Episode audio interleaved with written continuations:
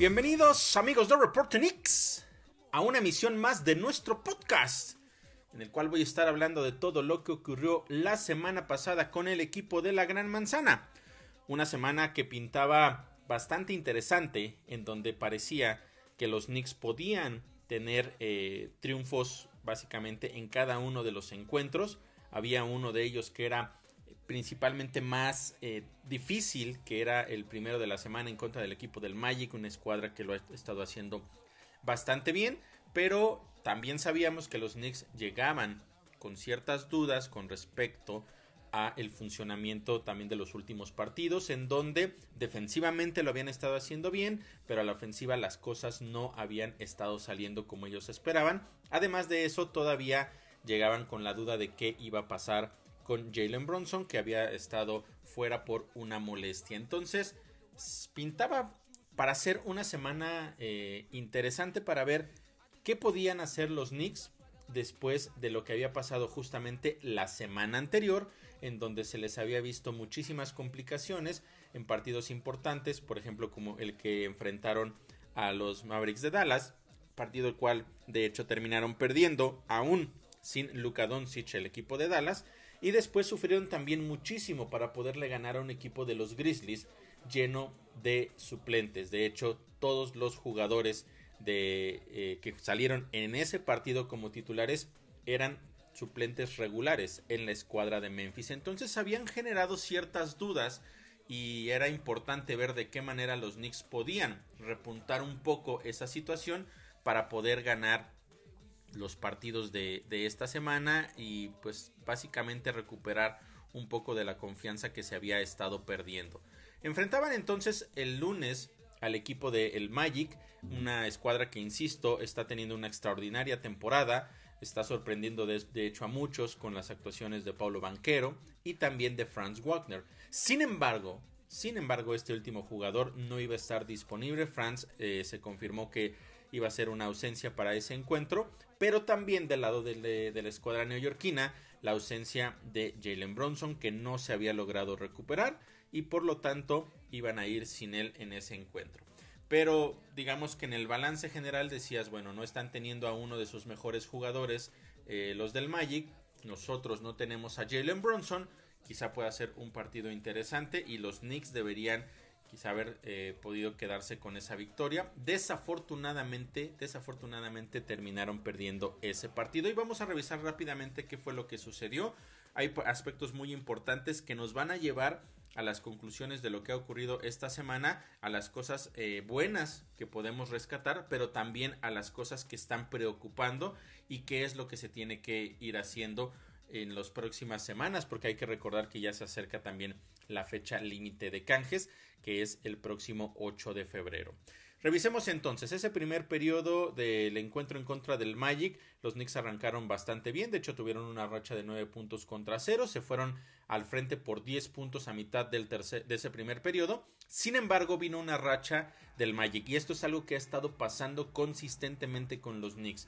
No solo que le permiten rachas importantes a los rivales, sino que la eh, carencia de canastas, la digamos, el tiempo tan largo en el cual no pueden conseguir canastas o puntos es realmente preocupante. En este partido, después de esa racha de 9 a de 9-0 que se fueron al frente por 10, vino una racha del equipo del Magic de 10 a 1 y ahí fueron prácticamente 4 minutos sin canasta de los Knicks y fueron 7 tiros fallados de manera consecutiva. Además de eso, en ese mismo, eh, digamos, lapso de tiempo, cometió a Isaiah Hartenstein dos faltas y eso lo mandó rápidamente a la banca y también fue un factor que terminó impactando hacia el, resto del partido. A partir de ahí el partido se mantuvo parejo en ese primer periodo y estuvieron empatados luego del primer periodo.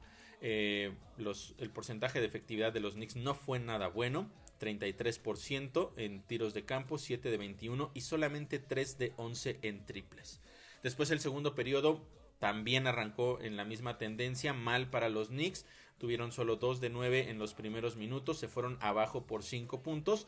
A partir de ese momento el partido estuvo básicamente con respuesta de cada uno de los equipos. El Magic logró tener una ventaja de 6 puntos en algún punto del periodo. Regresó a Isaiah Hartenstein, sin embargo, rápidamente también cometió su tercera falta cuando faltaban menos de cuatro minutos por eh, jugar en el encuentro, en ese, en ese periodo, y pues, de nueva cuenta pues tuvo que ir a la banca. Afortunadamente los Knicks encontraron la manera de mantenerse en el partido y estaban al frente por dos puntos al medio tiempo. El tercer periodo parecía que era el momento ideal para que los Knicks se aseguraran este partido porque arrancaron con una racha de 11 puntos contra 4, tomaron una ventaja de 9 puntos, llegaron incluso más adelante a estar arriba hasta por 11, sin embargo ahí es donde cometieron o empezaron a cometer los errores, fallaron 6 de sus siguientes... Eh, fallaron 6 tiros en los últimos 5 minutos de ese periodo. 6 tiros en los últimos 5 minutos y eso recortó la distancia e hizo que el equipo de los Nuggets se pusiera solamente a 5 puntos después del tercer periodo. Como les decía, parecía que los Knicks iban a tomar el control del partido a raíz de esa racha, pero otra vez esa situación de fallar tantos tiros de manera consecutiva, no conseguir puntos, permitirle al rival que se levante, los terminó afectando. Entonces teníamos un partido de solamente 5 puntos con 12 minutos por jugar. Y en el último cuarto se mantuvo también bastante parejo. Los Knicks llegaron a estar al frente hasta por 7 puntos en un par de ocasiones. Pero después otra vez esa misma situación de la sequía. 4 minutos sin poder conseguir canasta. Y eso le permitió al equipo del Magic tomar la ventaja con menos también de 4 minutos por jugar. Se fueron al frente por un punto y luego ¿qué sucedió? Viene una jugada en la cual le cometen una falta a Julius Randle, tenía la posibilidad de ir a la línea para poder eh, recuperar justamente el liderato para los Knicks. Falló los dos libres con menos de 3 minutos en el reloj. Después vinieron dos canastas consecutivas de Pablo Banquero y el equipo del Magic concretó una racha en general de 13 puntos contra 1, se fueron al frente por 5 puntos con menos de 2 minutos por jugar y ahí fue básicamente en donde los Knicks ya no pudieron hacer absolutamente nada. Se quedó el partido para el equipo del el Magic. Entonces, después de haber estado arriba hasta por 11 puntos en el tercer periodo, tener en dos ocasiones dos ocasiones durante el cuarto periodo ventaja de por lo menos 7 puntos y en los últimos minutos literalmente los Knicks dejaron ir esa, esa victoria. En ese periodo fallaron o en ese lapso, mejor dicho, de los últimos minutos que les mencionaba, los Knicks fallaron 11, 11 de 13 intentos. 2 de 6 en tiros libres. Solamente consiguieron 6 puntos. Vaya situación, vaya manera de cerrar un partido que pudiste haber ganado teniendo solamente la consistencia necesaria en los últimos minutos para poderlo ganar. Y otra vez, este es uno de los graves problemas que está teniendo la escuadra neoyorquina. Y se vio mucho más claro justamente por la ausencia de Jalen Bronson, que es un jugador que sabemos perfectamente cuáles son sus capacidades y que situaciones como esta regularmente no pasan cuando él está sobre la duela. Digo regularmente porque también hemos visto que en algunas, ocasiones sí ha llegado a suceder, pero es muchísimo menos el porcentaje de ocasiones en las cuales sucede. Eso sucede cuando está Jalen Bronson en la duela. De tal manera que entonces los Knicks dejaron ir un partido que básicamente pudieron haber ganado en los últimos minutos, pero la desconcentración, la falta de consistencia hizo que lo terminaran perdiendo.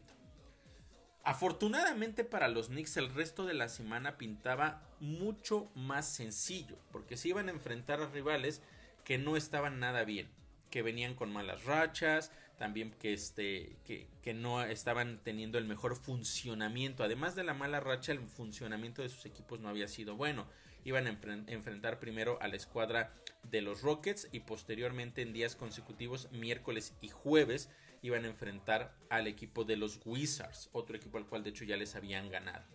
Entonces, después de esa situación de los Knicks entregando ese partido, que básicamente podríamos decir que era el tercer partido con un eh, desempeño dudoso, tomando en cuenta justo lo que les mencionaba, el encuentro en contra de los Mavericks, el encuentro también ante el equipo de los Wizards, de los Grizzlies, perdón, y ahora en contra de el Orlando Magic.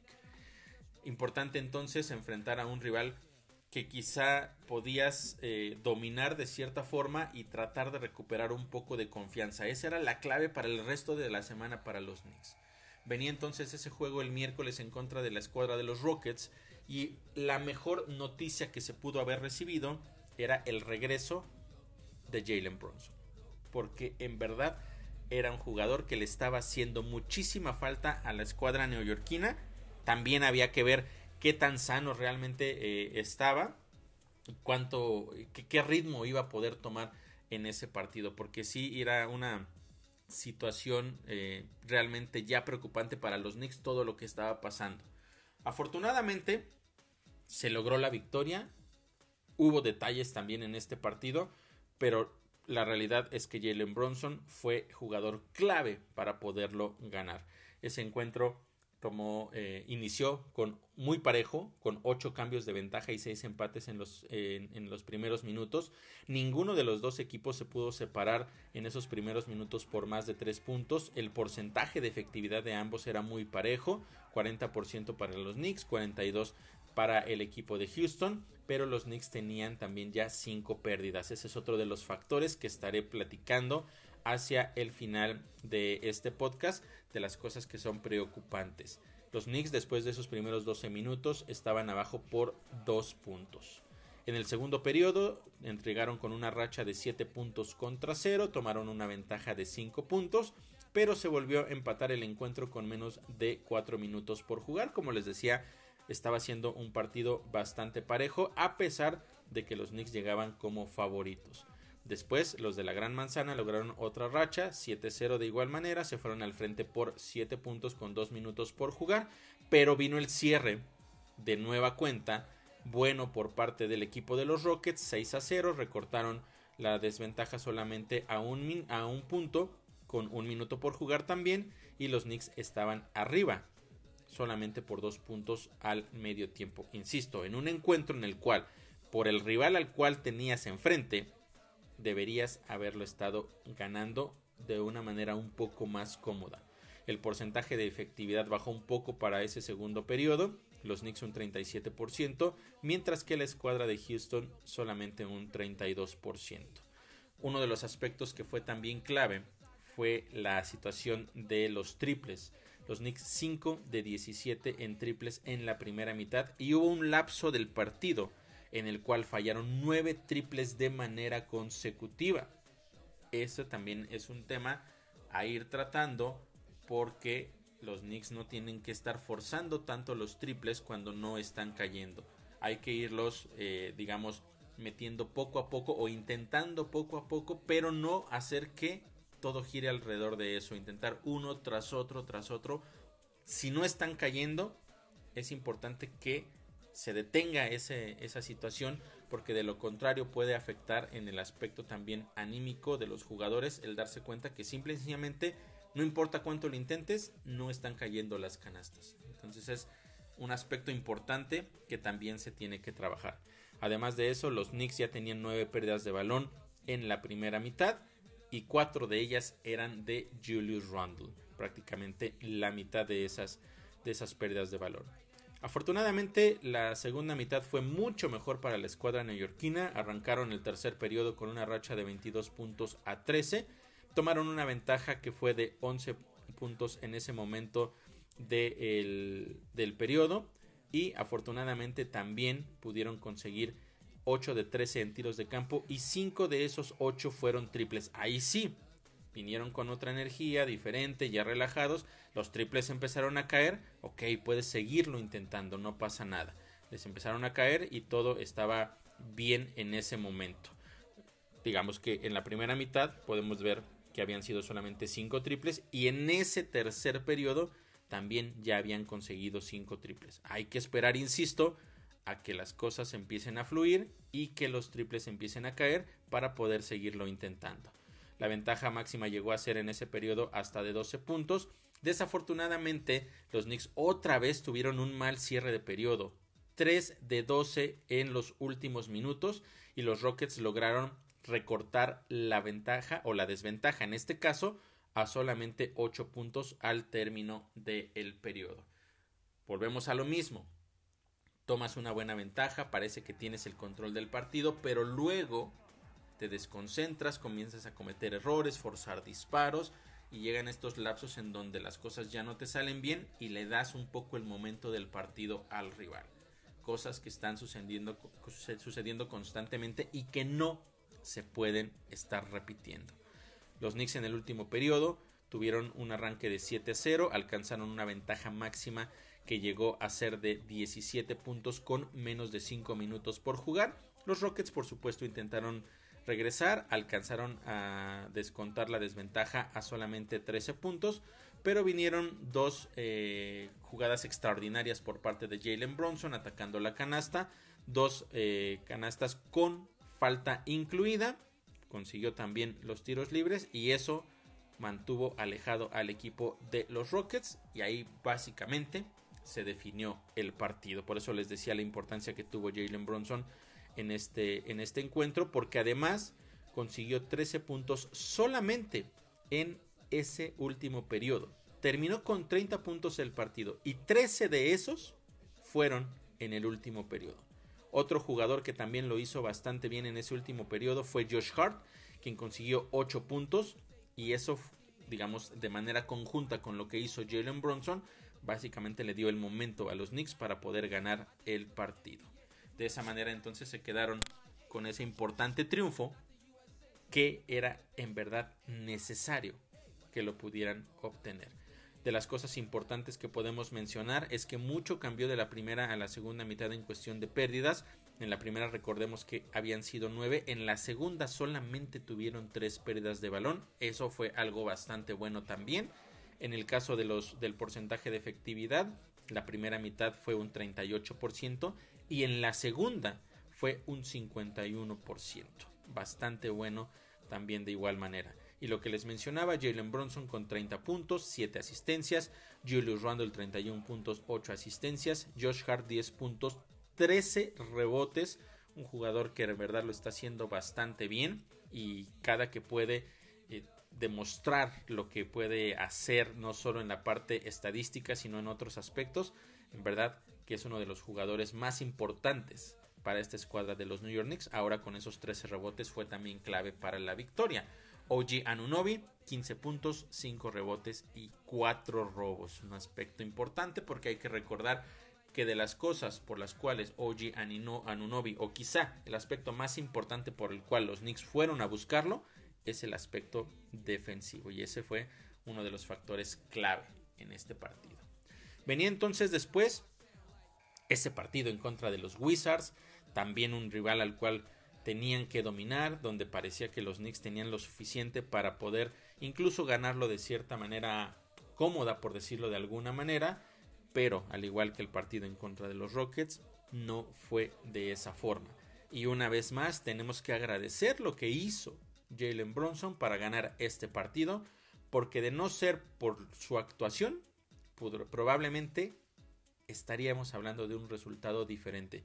Y esto principalmente por el cierre del partido, del cual ya les voy a platicar en un momento porque fue muy eh, difícil, muy dramático, muy cardíaco, pero porque los Knicks permitieron que llegara a ser de esa manera.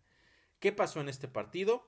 Los Wizards se fueron al frente en los primeros minutos, algo, digamos, no, no generaba ningún ningún problema. Los Knicks tuvieron de pronto una, una racha de 12 puntos contra 0, se fueron al frente por 8 ah, también en los primeros minutos del periodo y la máxima llegó a ser en algún punto por 10 unidades. Los Wizards después vinieron con un repunte, racha de 8-0 en los últimos 3 minutos y lograron empatar el partido. En ese lapso, los Knicks fallaron 6 tiros de manera consecutiva y perdieron en una ocasión el balón. Y con eso el partido estaba empatado después del primer periodo. Cinco pérdidas de balón, seis puntos en contra en el primer periodo.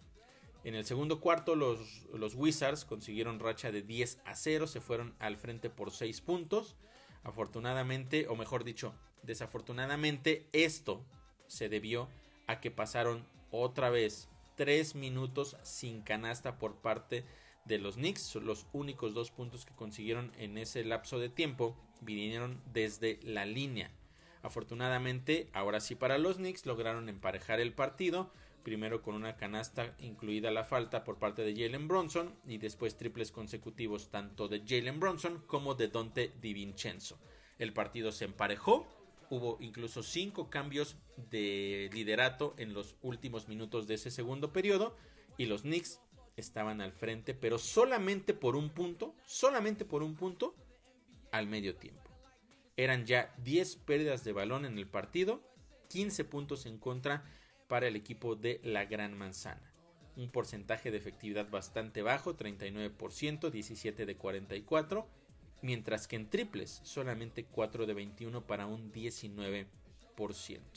Y uno de los aspectos que va a ser importante y que platicaré también hacia el final, ya lo he platicado previamente, pero eh, podemos dejar claro que se ha convertido en una tendencia y una preocupación importante para los Knicks.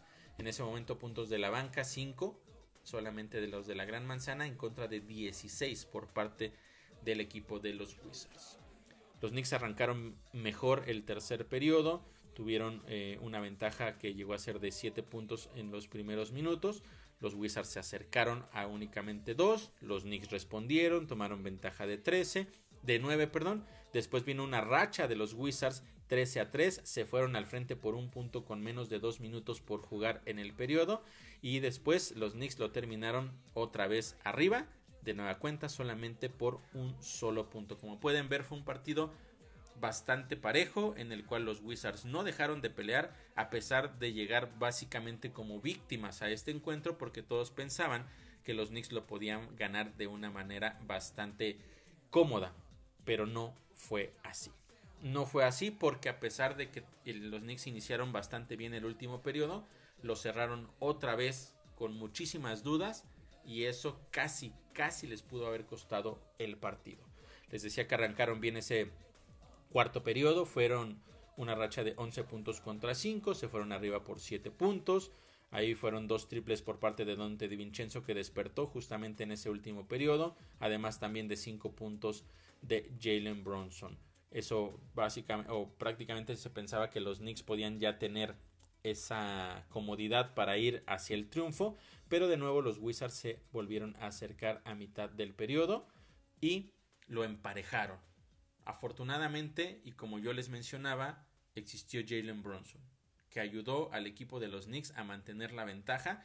En esos primeros minutos del partido ya tenía 11 puntos, pero no fue todo lo que hizo porque inmediatamente después, justo cuando el partido estaba más parejo, vino con tres libres de manera consecutiva y también otra canasta desde línea de banda para poder calmar la situación. Los Knicks estaban sufriendo para detener al equipo de los Wizards y el único jugador que pudo detener eso o por lo menos mantenerse al frente fue Jalen Bronson. Un extraordinario partido. A pesar de todo eso, el equipo de los Wizards estaba a 6 puntos con menos de un minuto por jugar. Aún así parecía una ventaja cómoda porque eran 6 puntos, un minuto, los Knicks tenían el balón y luego vienen los errores. El primero de ellos es que recibe el balón Julius Randle y en lugar de entregárselo eh, a Jalen Bronson para que él lo suba, intenta hacerlo él. Y lo hace como ya lo sabemos, no siempre tiene la capacidad de hacerlo de manera adecuada, es muy descuidado con el balón, le llega la presión por parte de Jordan Poole y en lugar de acercar el balón a su cuerpo para que si hubiera algún tipo de contacto se, se marcara como falta, lo que hace es extender su brazo alejando lo más posible el balón de su cuerpo desde su perspectiva, quizá también estoy alejando el balón de mi cuerpo, lo estoy alejando también del rival. Pero eso le permite a Jordan Poole extender el brazo y robarle el balón.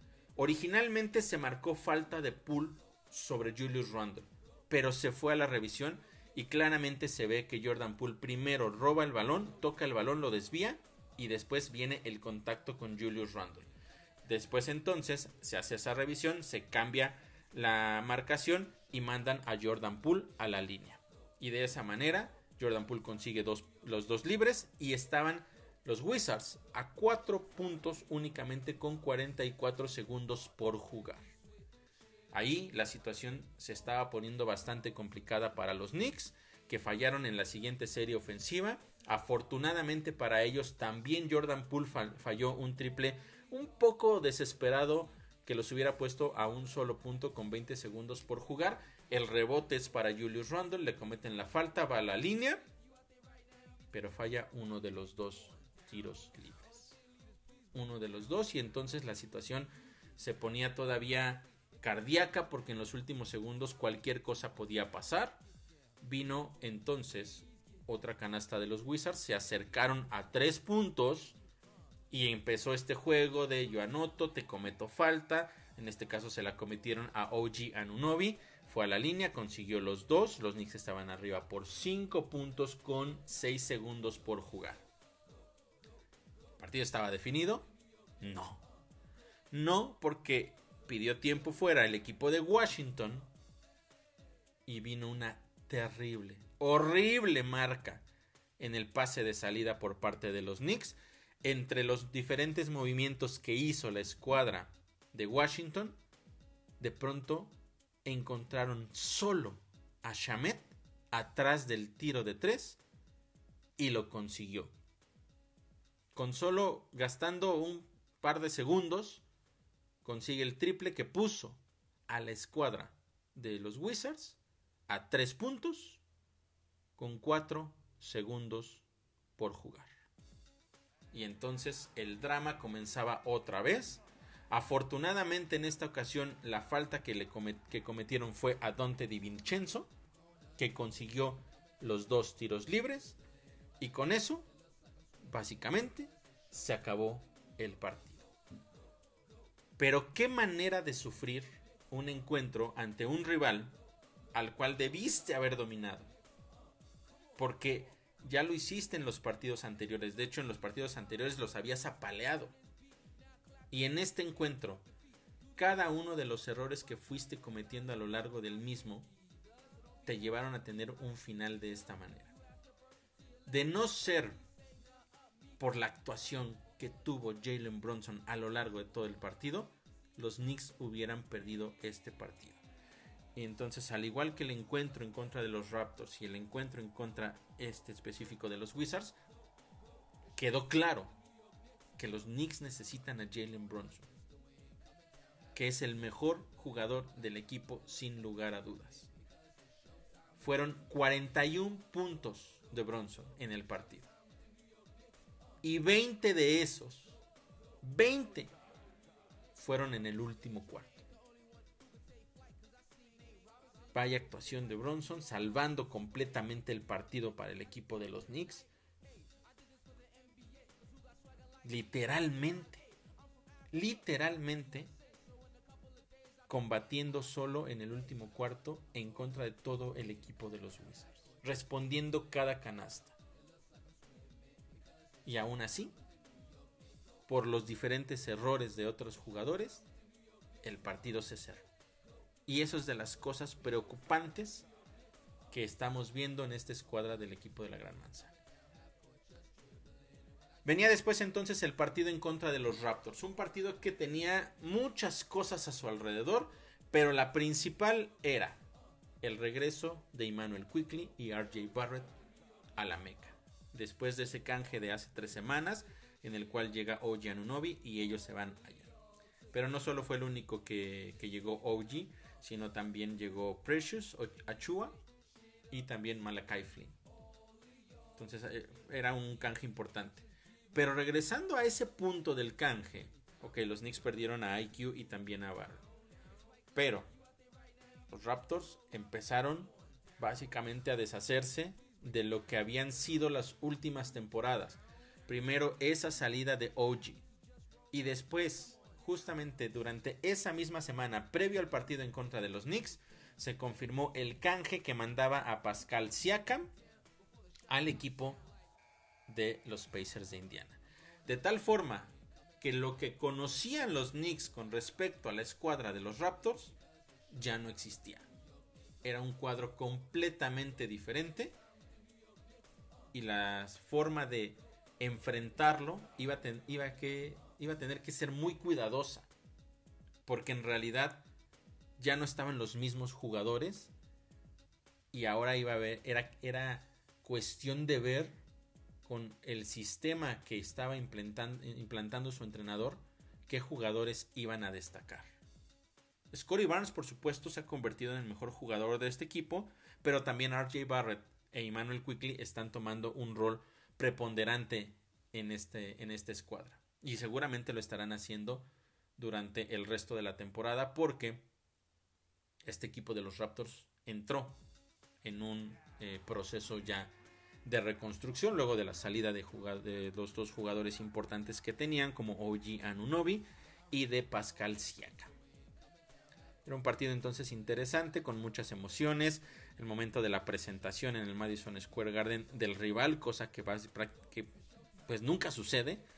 Eh, dejaron a Emmanuel Quickly, RJ Barrett hasta el final y lo hicieron al momento de presentarlos de una manera muy emotiva también, dando espacio entre cada uno de los jugadores para que la afición les rindiera tributo por lo que hicieron. Y vaya ovación que recibió tanto Emmanuel Quickly como RJ Barrett al momento de que los presentaron. Una demostración de clase por parte de la institución, de los Knicks, pero también de los aficionados, que realmente demostraron el cariño que le tenían a estos dos jugadores. Eso es uno de, de los aspectos que más tenemos que destacar de lo que sucedió previo al partido, porque son dos jugadores que dejaron mucho, de cierta forma sentaron las bases de lo que hoy tenemos un equipo mucho más competitivo y por supuesto que se les extraña. En específico a Emmanuel Quickly esa energía que él ponía, su carácter, su alegría, su chispa, pero pues ya no están más en el equipo, así es que una me parece un gran detalle por parte de, de la institución, de la franquicia de los Knicks, haber hecho eso justamente en este partido para ellos. Después, una vez que el, eh, el, balón está en juego, las cosas ahí sí tienen que cambiar. Te queremos mucho, te extrañamos y lo que sea, pero hoy tenemos que salir a ganar. Y eso era lo que los Knicks necesitaban de manera urgente. En, en los primeros minutos del partido, como podíamos esperarlo también, tanto Quickly como RJ Barrett intentaron dar lo mejor y empezar a brillar. Quickly con 6 puntos en los primeros minutos y una asistencia. RJ Barrett 7 puntos también en los primeros minutos y estaban pues digamos haciendo lo que ellos esperaban, tener una buena actuación en el Madison Square Garden en su primer partido como visitantes.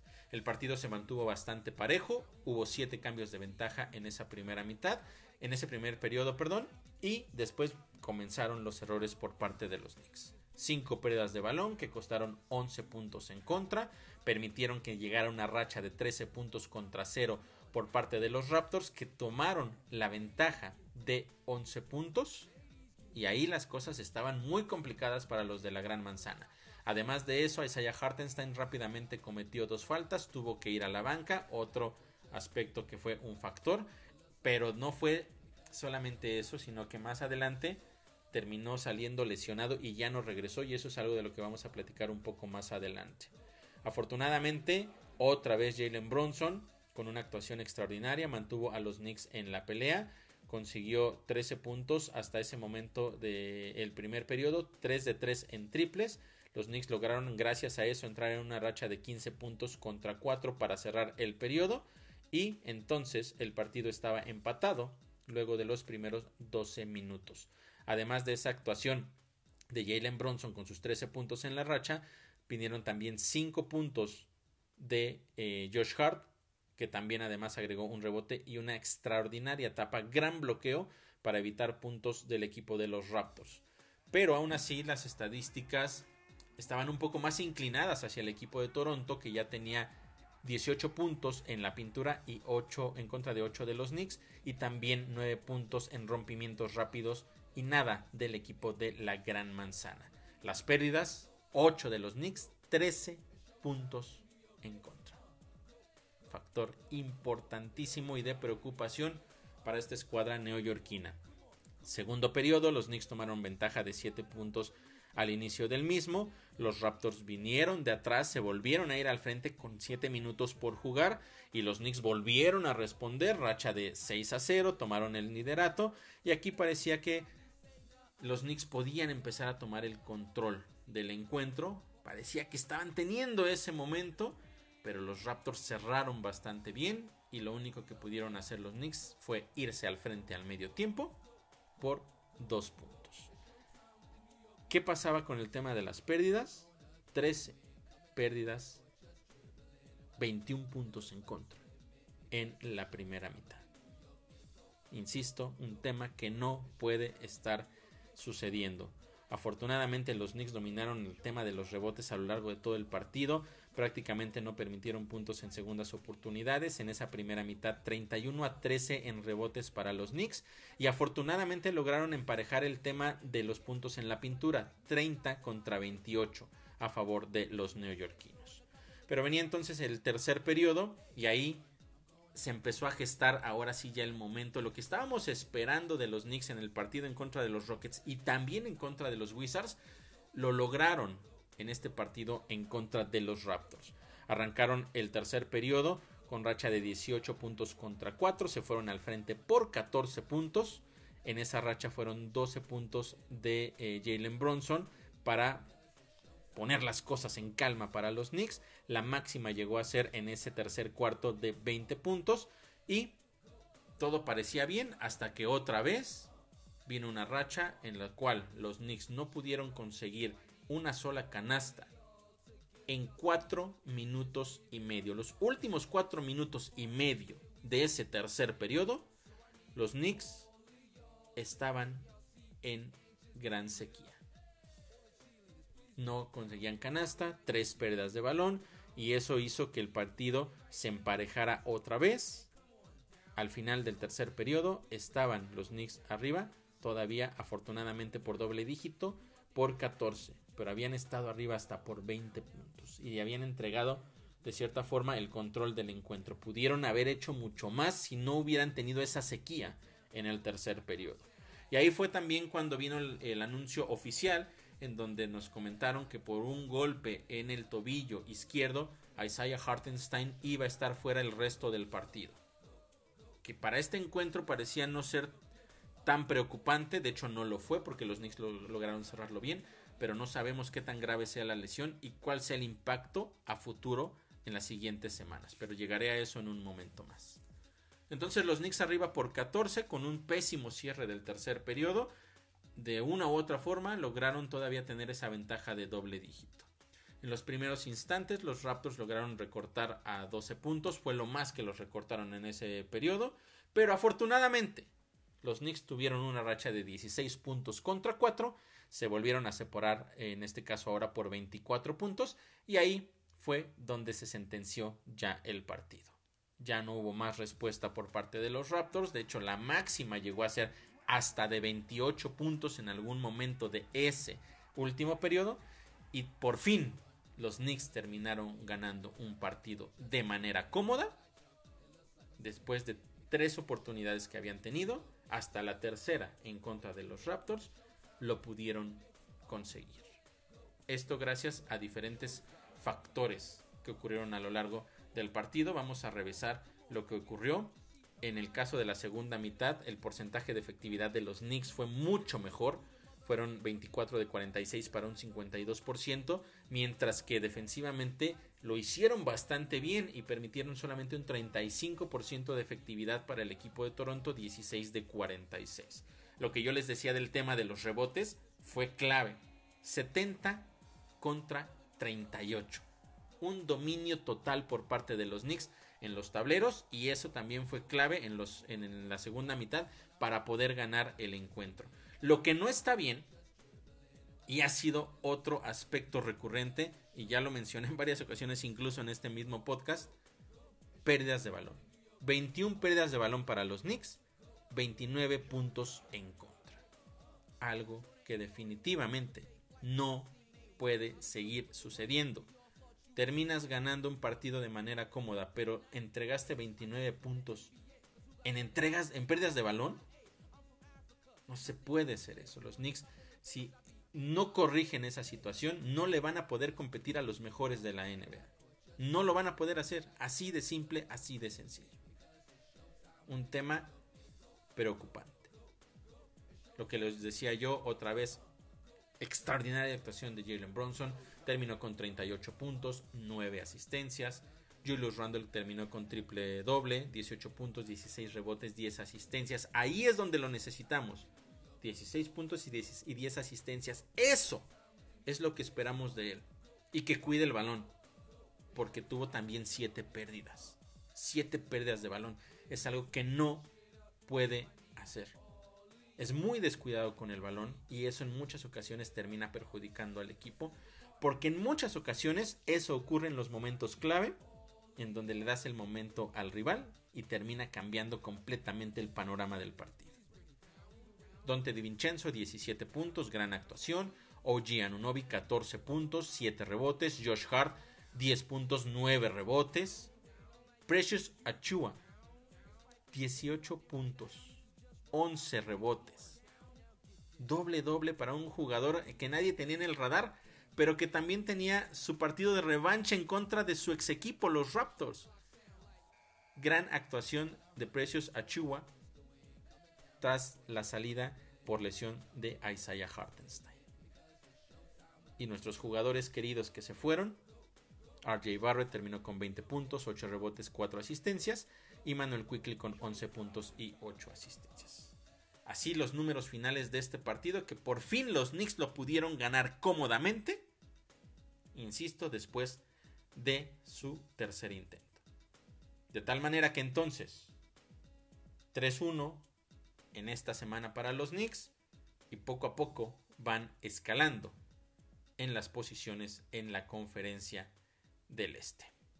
Así entonces la semana de los New York Knicks y vamos a revisar qué pasó justamente en esta misma semana que recién termina en cuestión numérica.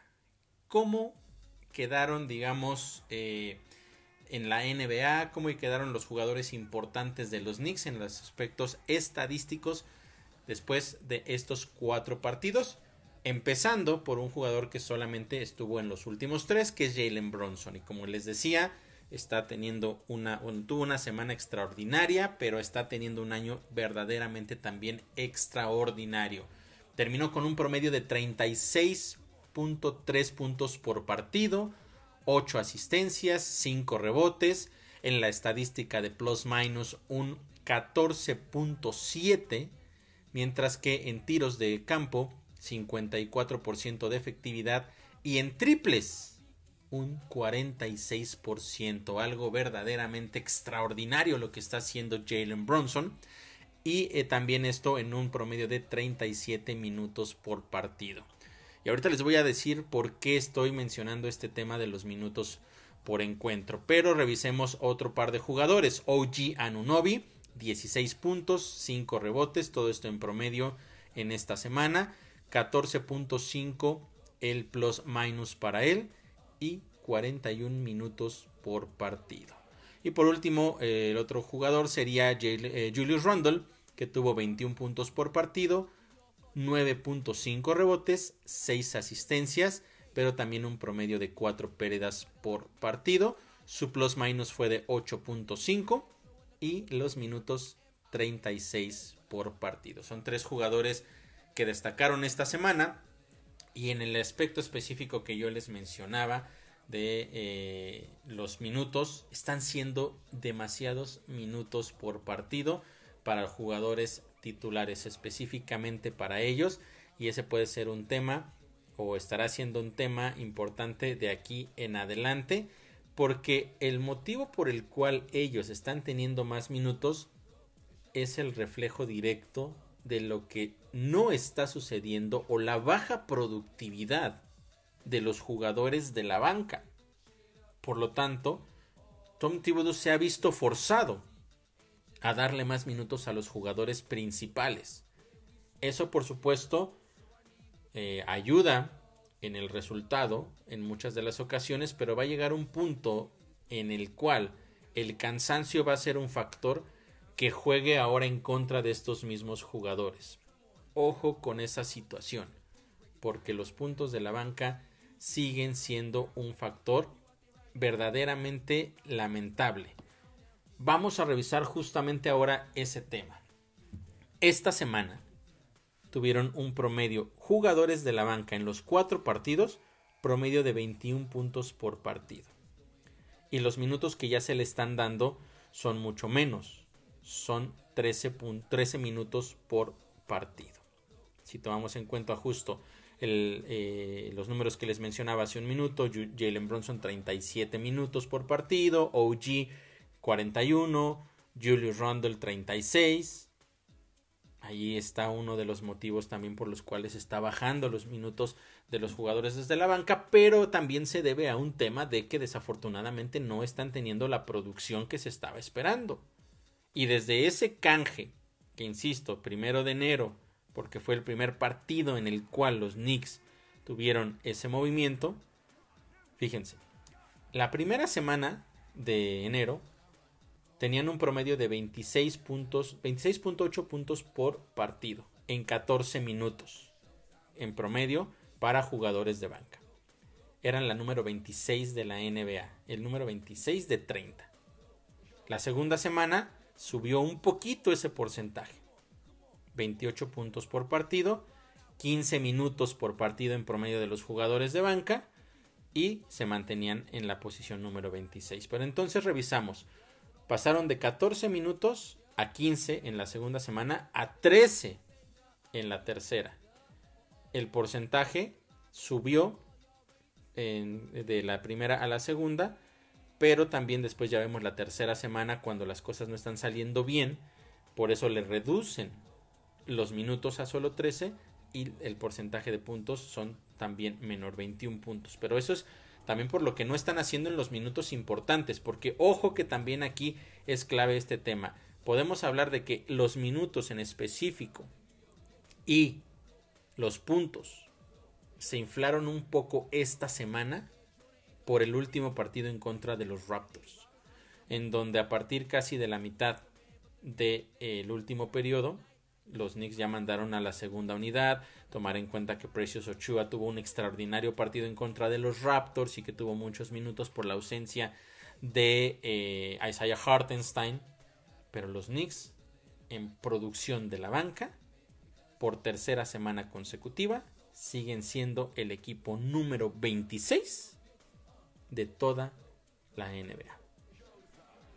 Un tema verdaderamente preocupante para esta escuadra y que seguramente eh, ya pronto vendrá algún tipo de solución porque no, o sea, más bien es más que claro que es un aspecto que los debilita de cara a enfrentar a los mejores de la NBA. Y vamos a revisar, ya que estamos en este tema de las cosas que no están saliendo bien, las pérdidas de balón. Recuerdan que les, les estaba comentando yo al inicio del podcast que las pérdidas de balón han sido un aspecto verdaderamente preocupante.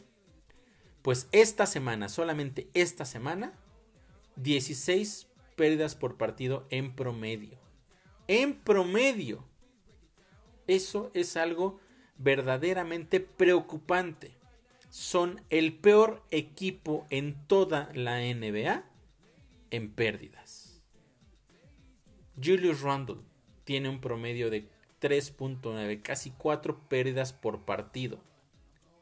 Es el cuarto jugador en toda la NBA con más pérdidas en esta semana que acaba de terminar.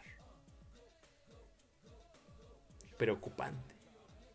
Entre las pérdidas, la baja producción de la, de la banca, los momentos en los cuales los Knicks dejan lapsos largos de partidos sin conseguir puntos.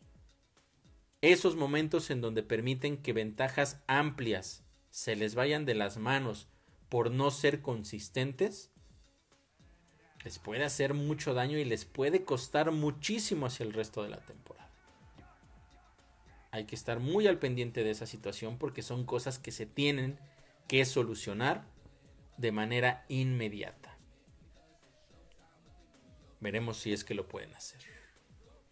Y regresemos un poco al tema de las estadísticas de, eh, positivas de esta semana.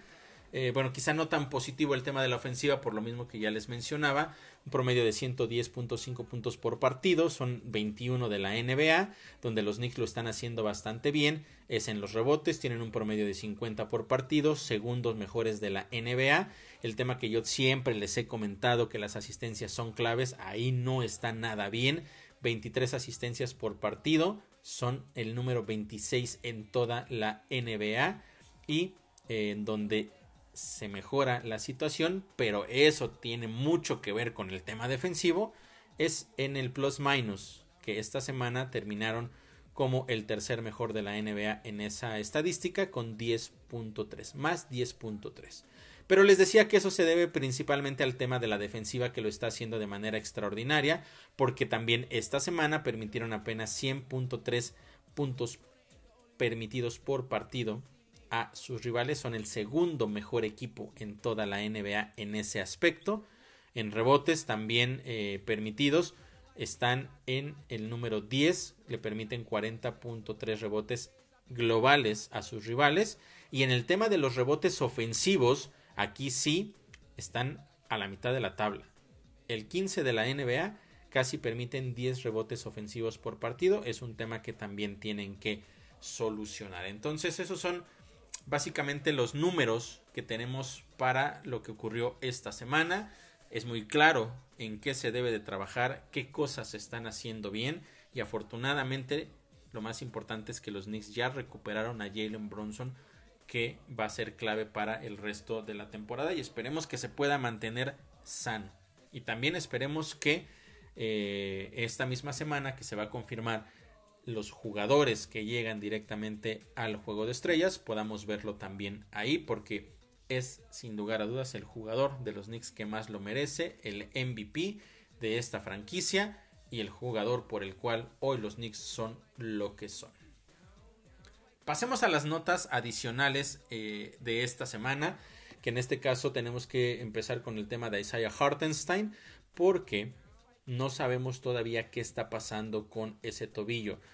eso ocurrió, recordemos, el sábado por la noche. Los Knicks no tuvieron entrenamiento ayer domingo, fue día libre. Hoy tenemos que esperar a más tarde a que den algún reporte de cuál es el estatus de Isaiah Hartenstein. Pero ¿qué pasaría si Isaiah tuviera que estar fuera por uno o varios partidos. Pues los Knicks, tendrían que hacer uso de otros jugadores. Y aquí viene la disyuntiva de nueva cuenta para Tom Thibodeau. Precious Achiuwa ha estado jugando bastante bien. Me parece que está aprovechando muy bien los minutos que le han dado. Más allá del de, eh, buen partido que tuvo en contra de los Raptors, en general está teniendo partidos consistentes. Eso es muy bueno. El jugador al cual no le ha estado dando minutos y que en teoría, porque es eh, de acuerdo a los reportes que tenemos, está sano, es Jericho Sims. Entonces, si Isaiah Hartenstein no está disponible, ¿qué va a hacer Tom Thibodeau? ¿Va a poner a Precious como titular y a Sims como suplente? O va a poner a Sims como titular como lo venía haciendo antes de que se lesionara y va a dejar a Precious como suplente. Ese es un tema importantísimo lo que va a pasar. Y estamos especulando por la situación de que no sabemos con certeza cuál es el nivel de gravedad de la lesión de Isaiah Hartenstein. Pero si necesita ausentarse por varios partidos, va a ser un tema difícil para los Knicks. Porque más allá de que, insisto, de que Pressure lo está haciendo bien, dudo mucho que pueda tener el mismo impacto que tiene Isaiah. Y eso terminaría perjudicando, por supuesto, a los neoyorquinos. Vamos a ver qué sucede.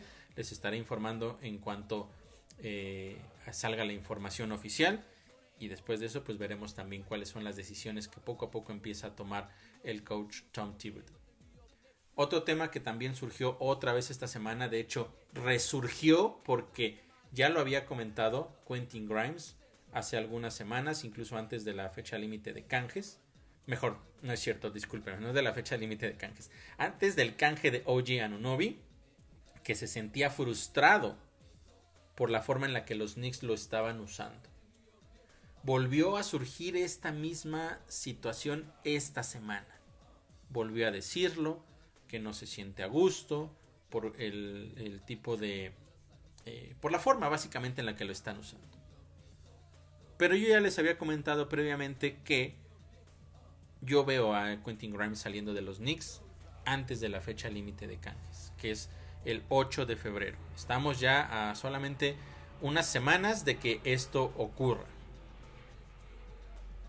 Quentin Grimes va a salir de los Knicks, tendría que salir de los Knicks porque ni él está conforme ni se le está dando quizá eh, los minutos que pudiera tener. Tenía la oportunidad de levantar la mano después de la salida de Emmanuel Quickly, convertirse en, hombre, en el hombre importante viniendo desde la banca. Porque recordemos que primero perdió la titularidad con Dante Di Vincenzo. Y después desde la banca, cuando se va Emmanuel Quickly, la verdad es que no ha destacado. Ha tenido buenos minutos en Garbage Time, eh, de repente consigue uno que otro buen triple a lo largo del partido, pero no es un jugador que esté siendo consistente.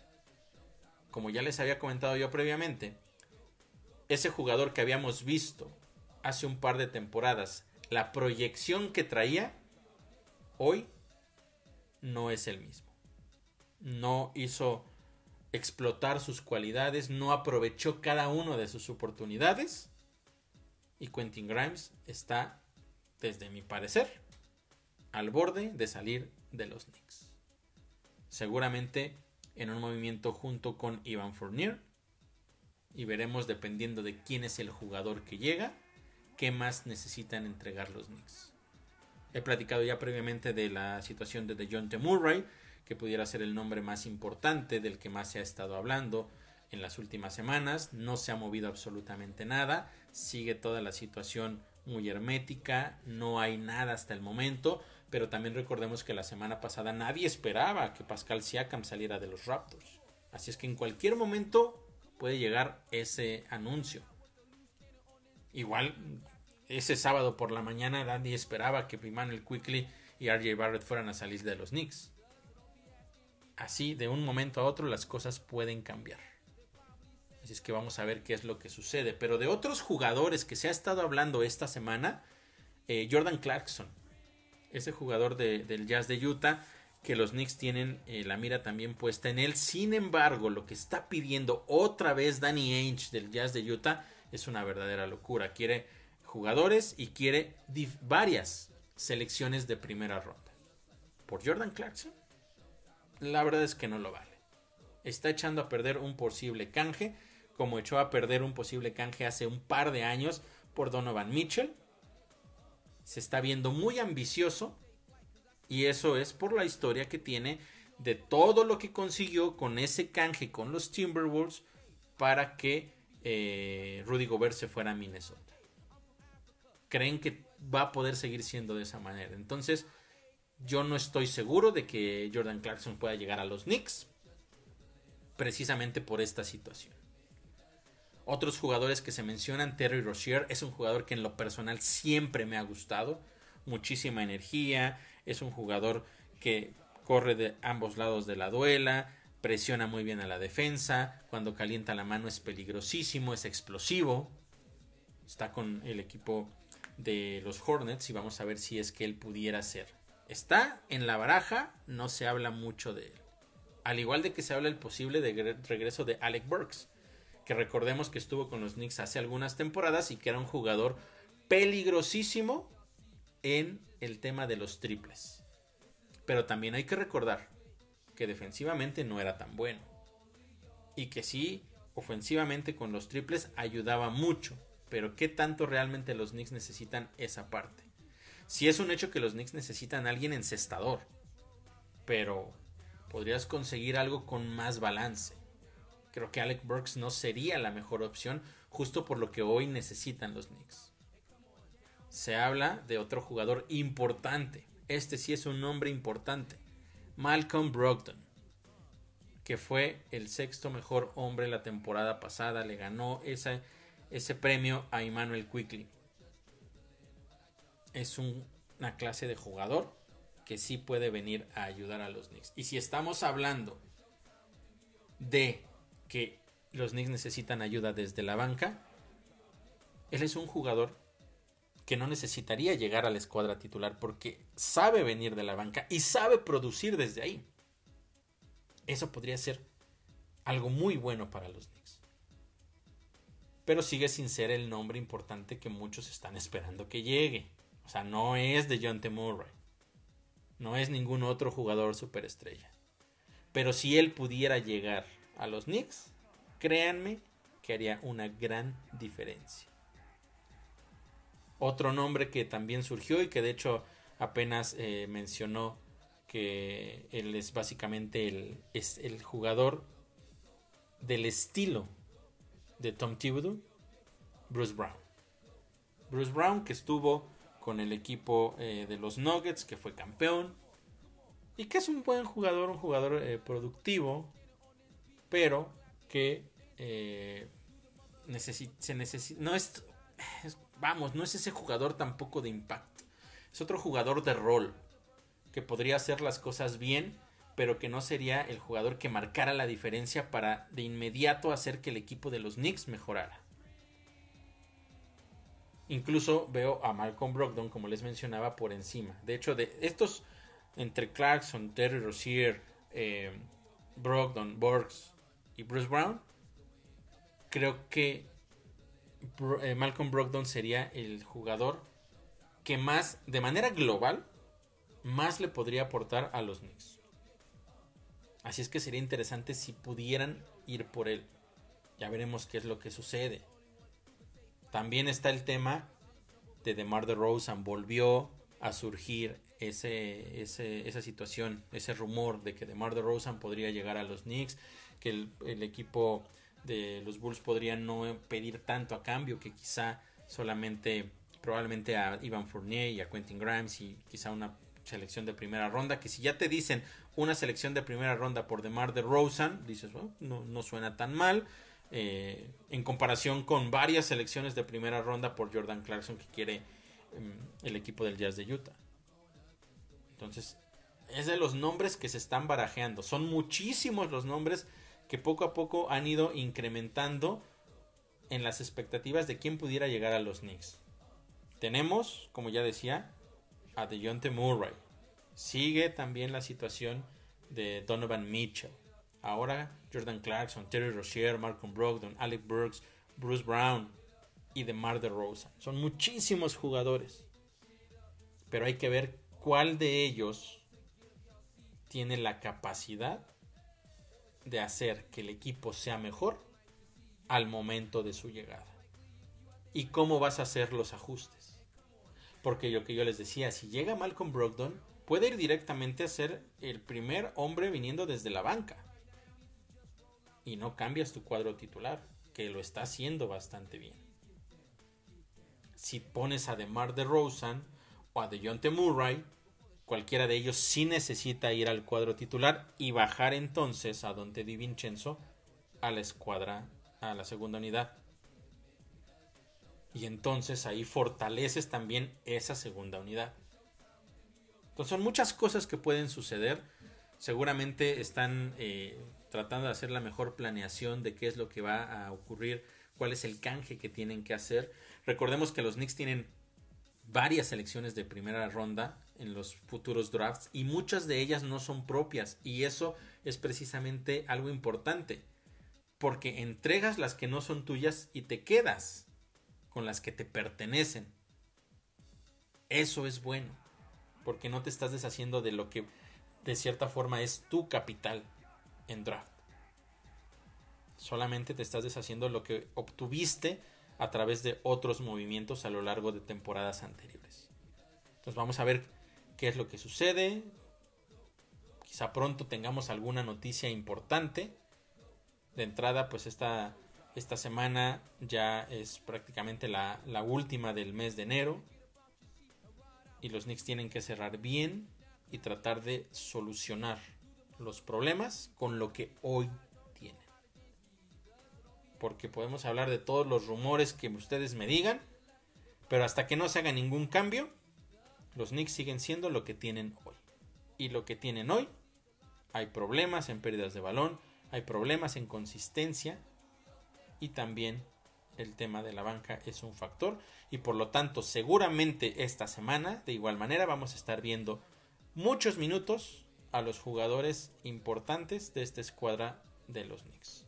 Ya veremos cómo les va, porque se viene una semana bastante interesante también, porque son solamente tres duelos, pero los últimos dos de ellos son bien, pero bien peligrosos. No estoy diciendo que el primero no lo vaya a hacer, pero los últimos dos, de verdad que el, el riesgo de, de derrota es elevado. Primero, Mañana martes en contra del equipo de los Nets, una escuadra a la cual ya les ganaron el primer duelo de esta temporada y lo ganaron cómodamente, fueron 19 puntos de diferencia. Son tres triunfos de manera consecutiva que tienen estos Knicks en contra del equipo de Brooklyn. Además, los Nets han perdido 5 de sus últimos 6 partidos. Si quieren ampliar la muestra, han perdido 10 de sus últimos 12. No están teniendo una buena temporada. Se presta para que los Knicks puedan ganar este partido otra vez de manera cómoda. Pero recordemos qué pasó con Rockets, qué pasó con el equipo de los Wizards y un poco más atrás, qué pasó con el equipo de los Grizzlies. No pueden tener excesos de confianza. Tienen que salir desde los primeros minutos a dominar si es que quieren poder conseguir su tercera, su cuarta victoria de manera consecutiva. Después el jueves, les decía, un partido complicadísimo. Complicadísimo. Los Nuggets de Denver, los campeones. El tercer mejor equipo en la conferencia del oeste en este momento. Y es solo por un juego, ¿eh? O sea, es diferencia de un juego en el primer lugar. Podrían ser el mejor del oeste. Una combinación de resultados y se, le, y se ponen al frente. Los Knicks les ganaron los dos partidos de la temporada pasada. Ojo, eso fue importante. Eso después de haber perdido nueve consecutivos en contra de ellos. Digamos que, por lo menos en los duelos directos, el momento está del lado de los Knicks. Pero si cometen todos los errores que ya platiqué a lo largo de este podcast, la cosa se va a poner muy complicada. Y ojo porque ese partido es en la Meca y los Knicks necesitan hacer que la Meca pese. Los Nuggets llegan con cuatro victorias en sus últimos cinco partidos. Va a ser un rival muy complicado. Sabemos lo difícil, casi imposible que es parar a Nikola Jokic. Y el resto de sus jugadores siempre están ahí para el momento en el que no aportan Jokic en los puntos, sino a través de las asistencias. Uno de los mejores jugadores pasando el balón. A veces hasta espectacular. De espaldas lo hemos visto en esta última semana.